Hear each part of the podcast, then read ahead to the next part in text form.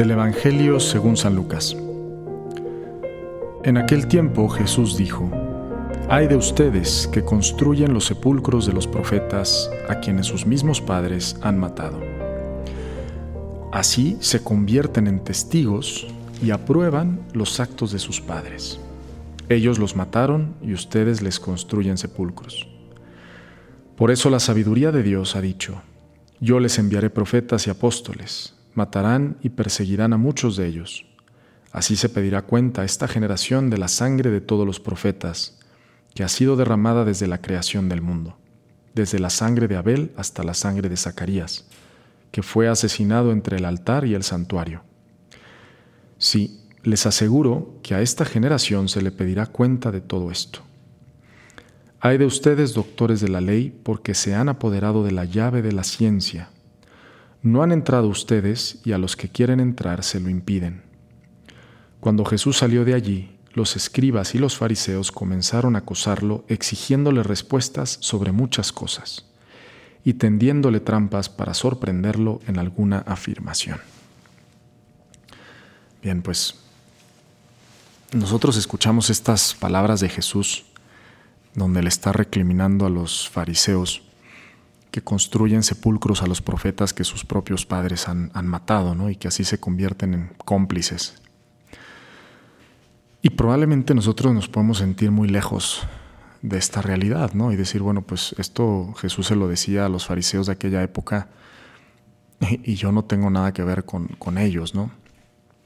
Sin embargo, em, aquí, pues yo quisiera reflexionar en dos cosas. Por un lado, que a todos se nos pedirá cuenta, ¿no? O sea, aquí Jesús dice, esta generación se le pedirá cuenta de la sangre de los profetas, ¿no? Desde Abel hasta Zacarías. Eh, y a veces se nos olvida, pues que, el juicio existe, o sea, el juicio, todos cuando, cuando lleguemos al cielo, pues más bien cuando pasemos de esta vida, pues tendremos que pasar por un juicio, en donde se pondrá en una balanza lo que hemos hecho por los demás, lo que hemos amado y lo que nos hemos reservado para nosotros mismos por nuestro egoísmo. ¿no? Y como dice San Juan de la Cruz, al final de la vida nos examinarán del amor. Y esa es la, la, gran pregunta, ¿no? Em, por otro lado, la otra cosa que hay que reflexionar es esto que dice Jesucristo, hay de ustedes doctores de la ley, porque se apoderan de la llave de la ciencia. Ustedes no entran y no dejan entrar a los demás tampoco. Y a veces también nos puede pasar eso, ¿no? Que nos volvemos en estos sabelotodos de la religión y que tenemos la doctrina súper clara, ¿no? Y no sabemos el catecismo al derecho y al revés. Em, pero nos falta lo más importante, que es vivir la caridad, vivir el amor. Em, y con esa vivencia del Evangelio, ser evangelios vivos, ser profetas, ser los nuevos profetas de esta época. Por eso les decía que, pues a veces nos podemos sentir lejos de estas realidades, ¿no? Y esos profetas que, Dios enviaba para dar su mensaje a, Israel. Y pensar que eso es cosa del pasado, pero no. Seguimos teniendo todavía profetas en nuestro tiempo, que obviamente no son profetas que, revelan cosas nuevas, ¿no? Porque sabemos que la plenitud de la revelación pues se da en Jesucristo y eso pues ya es la totalidad de la revelación. Pero seguimos teniendo profetas que nos enseñan el camino que es Jesucristo, y nos llevan hacia, hacia Él. ¿no? Y estos son los santos.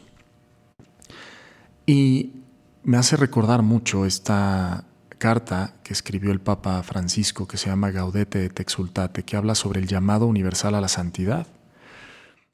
Yo hace poco le decía a unos jóvenes con los que pues realizo mi ministerio en la pastoral juvenil y les decía precisamente que les hacía esta pregunta, ¿cuál es el horizonte de tu vida, no? Si el horizonte de tu vida es saberte todo el catecismo y leerte todas las encíclicas de los papas y em, ser una persona súper docta, ¿no? pues bueno, está muy bien, eso es muy importante, es muy importante. Pero nuestra meta tiene que ser la santidad. Y la santidad no solamente implica conocer todas esas verdades de la fe, que es fundamental, sino vivirlas. Vivir esas verdades de la fe y es vivirlas imitando a Jesucristo, que es nuestro modelo de vida. Realmente los santos son hombres y mujeres que han imitado a Jesús. Y pues ahí está, ahí está la respuesta, ¿no? Y imitar a Jesús, ser santo, es ser profeta en nuestros días. Y probablemente, así como mataron a los profetas en el pasado, pues nos tocará a nosotros, quienes se decidan a, vivir con radicalidad el Evangelio, con radicalidad el amor, eh, pues también padecer persecución, pero bien lo dice Jesucristo, bienaventurados los perseguidos cuando sean perseguidos a causa de mi nombre, porque serán llamados hijos de Dios, ¿no? Em, y, efectivamente, o sea, para nosotros eh, imitar a Jesucristo en esa misión de profeta, Jesucristo sabemos que es sacerdote, profeta y rey, es el sacerdote, el profeta, el rey, con mayúsculas, pues imitándole a Él, pues también tendremos que sufrir de vez en cuando, ¿no? Eh, la incomprensión, probablemente el rechazo, tal vez la persecución, ¿por qué no? Pero más que entristecernos o vivir con miedo, pues es saber alegrarnos porque nos estamos asemejando más al Maestro, nos estamos asemejando más a Jesucristo. Y eso es lo que va a pesar más en la balanza cuando nosotros se nos pida cuentas, ¿no? Cuando se nos pida cuenta de lo que hemos hecho, estaremos de un lado de los que hemos o han sido profetas y de los que han perseguido a los profetas, ¿no? Y hay diferentes maneras de perseguirlos, o sea, hay una manera activa o una manera pasiva, ¿no? La manera activa, pues obviamente, pues son todas estas personas que, literalmente hacen campaña, ¿no? En contra de, pues de Dios, de la iglesia, de, del cristianismo, de los sacerdotes, en fin tristemente quizás mucho por ignorancia, ¿no?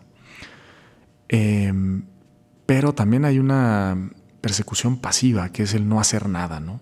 Es quedarme con los brazos cruzados cuando escucho que están criticando a alguien, cuando escucho que, cuando veo que están, em, pues no sé, proponiendo cosas que no son eh, moralmente correctas, en fin.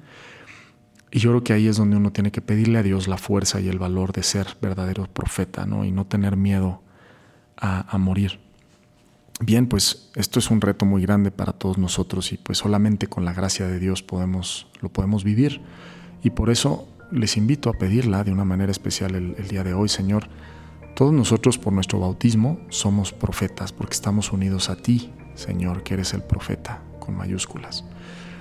Y pues te pedimos que nos hagas verdaderos profetas en el siglo XXI, en esta realidad que nos toca vivir y a no tener miedo, sino más bien sabernos alegrar cuando nos parezcamos más a ti y estemos viviendo esas bienaventuranzas de las que tú nos hablas. Y son bienaventuranzas porque efectivamente nos hacen dichosos, nos hacen plenos, nos hacen felices. Pues que Dios nos conceda esta gracia a todos los que estamos escuchando este podcast este día que Dios los bendiga muchísimo. Les invito a compartir este podcast con otras personas para que puedan conocer más a Jesús. Yo soy el Padre Pablo Solís y me puedes seguir en Instagram en Pablo Solís LC. Que Dios te bendiga. Muchas gracias.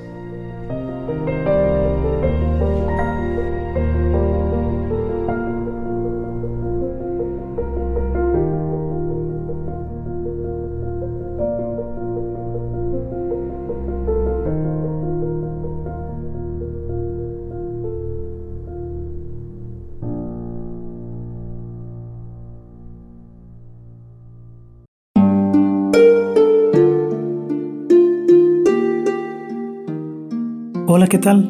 Perdón por la interrupción, pero quiero invitarte a escuchar el nuevo podcast de Juan Diego Network que se llama Oraciones de la Noche. Ahí te voy a acompañar antes de dormir, así que no tienes excusa para no escucharlo. ¿Y qué vamos a hacer? Pues yo te voy a ir guiando para que te relajes, te prepares para dormir y haremos una oración juntos. ¿Qué te parece? ¿Nos vemos pronto entonces? Escúchalo en tu plataforma favorita. Solo sigue el link en los show notes de este episodio. Oraciones de la noche, no lo olvides, ¿eh? Nos vemos pronto.